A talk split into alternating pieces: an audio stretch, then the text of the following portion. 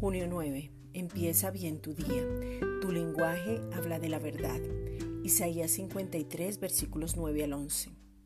Y se dispuso con los impíos su sepultura, mas con los ricos fue en su muerte, aunque nunca hizo maldad ni hubo engaño en su boca.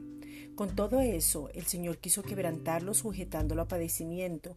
Cuando haya puesto su vida en expiación por el pecado, verá linaje, vivirá por largos días, y la voluntad del Señor será en su mano prosperada.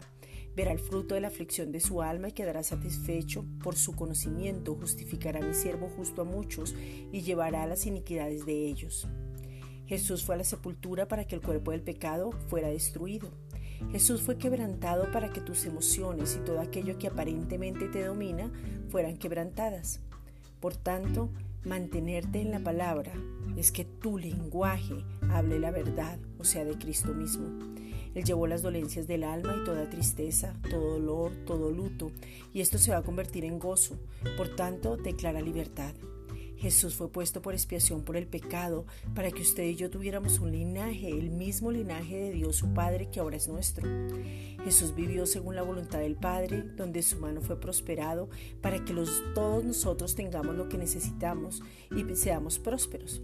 Jesús fue afligido en su alma, pero quedó satisfecho porque él sabía que estaba justificándonos y a su vez se llevó toda iniquidad, todo pecado, todos los pecados y después de eso oró por ti y por mí.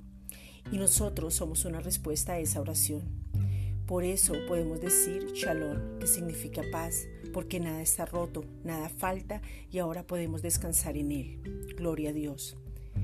Esta es una reflexión dada por la Iglesia Gracia y Justicia.